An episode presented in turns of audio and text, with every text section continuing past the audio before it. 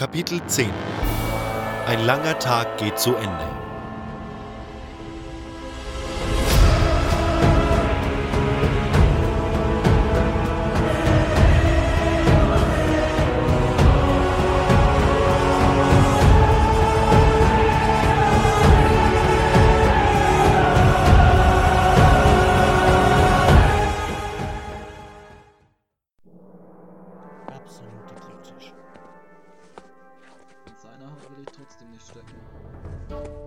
Inzwischen war der Himmel gänzlich schwarz und ich spürte die Müdigkeit nach dem ereignisreichen Tag.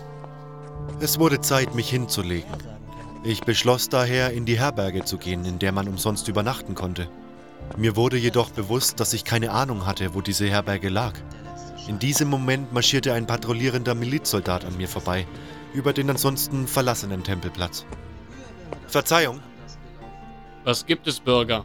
Mach schnell, ich muss meine Patrouille fortsetzen. Ich wollte nur wissen, wie ich zur Herberge komme. Folge einfach der inneren Stadtmauer bis zum Marktplatz. Die Stände sind um diese Zeit abgebaut, aber du solltest keine Schwierigkeiten haben, ihn zu finden. Das Osttor liegt gleich dort am Platz. Von da siehst du schon die Kaserne. Und gleich gegenüber ist das Hotel. Danke. Hm, irgendwie kommst du mir bekannt vor. Unmöglich. Wir haben uns noch nie zuvor gesehen. Früher wäre das ganz anders gelaufen. Hm, warte Ich mal. nicht mehr auf das Gefahr so. Glaubst du wirklich? Der Stadtwächter zog einen Zettel hervor, faltete ihn auf, warf einen Blick darauf und hielt ihn mir dann unter die Nase. Das ist doch deine Visage da drauf. Ich höre nicht mehr auf das. Tatsächlich. Dieser Zettel hatte große Ähnlichkeit mit dem Steckbrief, den die Banditen nahe Lobertshof bei sich gehabt hatten. Woher hast du den? Den haben wir bei einigen schrägen Vögeln gefunden, die wir zwischen der Taverne und Onas Hof aufgegriffen haben. Aber sie sahen nicht aus wie Onas Leute. Vermutlich gehörten sie zu einer kleineren Gruppe von Banditen. Tja. Und wie es aussieht, haben die Kerle dich gesucht. Ach, tatsächlich. Da wäre ich jetzt gar nicht drauf gekommen. Haha. Sehr witzig. Was wollten die Kerle von dir? Keine Ahnung, frag sie doch selbst. Ihr habt sie doch sicher eingelocht, oder? Nein, die sind tot. Tja, dann wirst du es wohl nie erfahren. Ich warne dich, Fremder. Wenn du Ärger hast, lass ihn vor den Toren der Stadt. Wir haben hier schon genug Probleme. Dann kümmere dich um diese und lass das meine Sorge sein. Der Milizsoldat musterte mich ärgerlich, dann marschierte er wortlos weiter. Der Marktplatz lag am nördlichen Ende der Stadt. Kurz vor dem Platz traf die innere Stadtmauer wieder auf die äußere. Am Platz selbst lag ein Tor, das nach Osten hin aus der Stadt führte. Einmal in meinem Leben war ich bereits durch dieses Tor gegangen, damals in Fesseln. Ich wandte meinen Blick nach links. Eine breite Straße führte vom Marktplatz aus nach Westen. Auf der einen Seite der Straße ragte ein mächtiges, in die Stadtmauer gebautes Bollwerk auf. Es war die Kaserne der Stadt. Mit ihrem Kerker hatte ich bereits Bekanntschaft gemacht. Ich folgte der Straße, bis ich an ein größeres Haus kam, über dessen Eingang ein Schild hing. Ein Brett mit einem darin liegenden Geldbeutel war darauf abgebildet. Darunter stand Herberge zum schlafenden Geldsack geschrieben. Das passiert mir nicht nochmal. Aha, Kundschaft. Hinter der Theke stand eine rundliche, wenn auch nicht dicke Frau mittleren Alters mit schwarzem, leicht angegrautem Haar und lächelte mich freundlich an. Willkommen, willkommen. Ich bin Hanna. Seit mein Mann, Innos habe ihn selig, verstorben ist, leite ich diese Herberge. Was kann ich für dich tun? Einer der Paladine sagte mir, ich könnte hier umsonst übernachten. Das Lächeln schwand schlagartig aus Hannas Gesicht. Ja, ja. Oben sind noch Zimmer frei. Das zweite auf der linken Seite. Wo ist das Problem? Ich denke, die Paladine zahlen die Rechnung aller, die hier absteigen. Von wem du dein Gold bekommst, kann dir doch egal sein. Natürlich bezahlen sie. Aber Geld bekomme ich keines. Nicht einmal einen müden Kupferling. Wie soll ich das verstehen? Die Paladine bezahlen nur mit Schuldscheinen. Wenn ich sie nicht annehme, lande ich im Kerker. Also muss ich mich mit ihnen zufrieden geben, auch wenn ich weiß, dass die Paladine ihre Schulden nie bezahlen werden. So ergeht es allen, von denen die Paladine etwas fordern. Sie bezahlen alle nur mit diesen Schuldscheinen und keiner bekommt jemals echtes Geld zu sehen.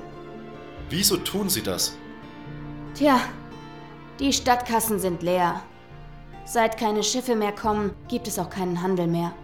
Und jetzt erhält die Stadt ja nicht mal mehr Abgaben von den Bauern. Nun, und ich vermute, dass es um die Reichskasse nicht viel besser bestellt ist, wenn der Krieg so schlecht steht, wie man sich erzählt. Schwere Zeiten sind das. Warum tun die Paladine das überhaupt? Wieso muss niemand mehr seine Hotelrechnung bezahlen? Ich vermute, sie wollen die armen Schlucker von der Straße holen und sich vor allem mit den fahrenden Händlern gutstellen. Hm? Wie viel nimmst du normalerweise für ein Zimmer? Naja, normalerweise 50 Kupferlinge.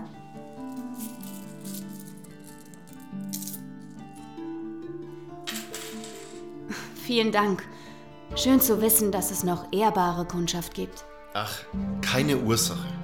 Ich kann mir vorstellen, wie schwer die Situation für dich als Gasthausbesitzerin sein muss. Ich hoffe, das hilft ein wenig.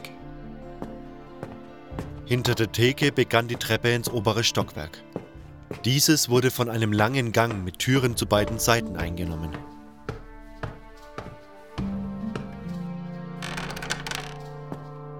Das Zimmer, das ich erhalten hatte, war nicht allzu groß, aber seit meiner Zeit in der Barriere war ich nicht mehr ganz so anspruchsvoll. Und verglichen mit meiner Hütte damals im alten Lager, war dieses Zimmer durchaus sehr komfortabel und luxuriös eingerichtet. Erschöpft ließ ich mich auf das Bett sinken. Ich dachte über den ereignisreichen Tag nach, über alles, was geschehen war, all die Rätsel und Aufgaben, die es zu lösen galt. Ich musste einen Weg ins obere Viertel zu den Paladinen finden. Das Beste würde es sein, zuerst mit diesem Lord André zu reden. Schließlich kümmerte er sich um die Angelegenheiten des einfachen Volkes. Und dann musste ich herausfinden, was es mit den vermissten Leuten auf sich hatte. Vielleicht sollte ich hierzu einmal mit den Handwerksmeistern der Unterstadt sprechen. Vielleicht vermissten sie auch jemanden. Nebenbei wollte ich auch in eigener Sache herausfinden, warum einige der Banditen nach mir suchten und in wessen Auftrag Dexter Steckbriefe von mir verteilte. Und schließlich waren da noch meine Freunde.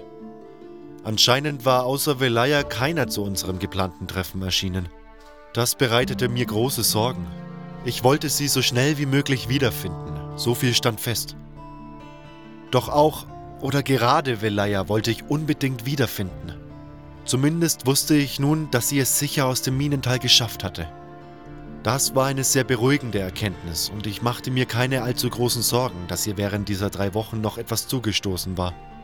Dennoch würde es nicht leicht werden, sie zu finden, selbst wenn sie ebenfalls hier in der Stadt war. Und wer konnte schon sagen, ob sie diese nicht wieder verlassen hatte? Wo mochte sie nur sein? Egal wo, ich musste sie einfach finden. Nach einiger Zeit fiel ich in einen festen, langen Schlaf.